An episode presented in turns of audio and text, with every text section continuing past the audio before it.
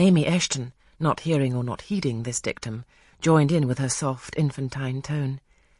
Louisa and I used to quiz our governess, too, but she was such a good creature she would bear anything. Nothing put her out. She was never cross with us, was she, Louisa? No, never. We might do what we pleased, ransack her desk and her work-box and turn her drawers inside out, and she was so good-natured, she would give us anything we asked for. I suppose now, said Miss Ingram, curling her lips sarcastically, we shall have an abstract of the memoirs of all the governesses extant. In order to avert such a visitation, I again move the introduction of a new topic. Mr. Rochester, do you second my motion?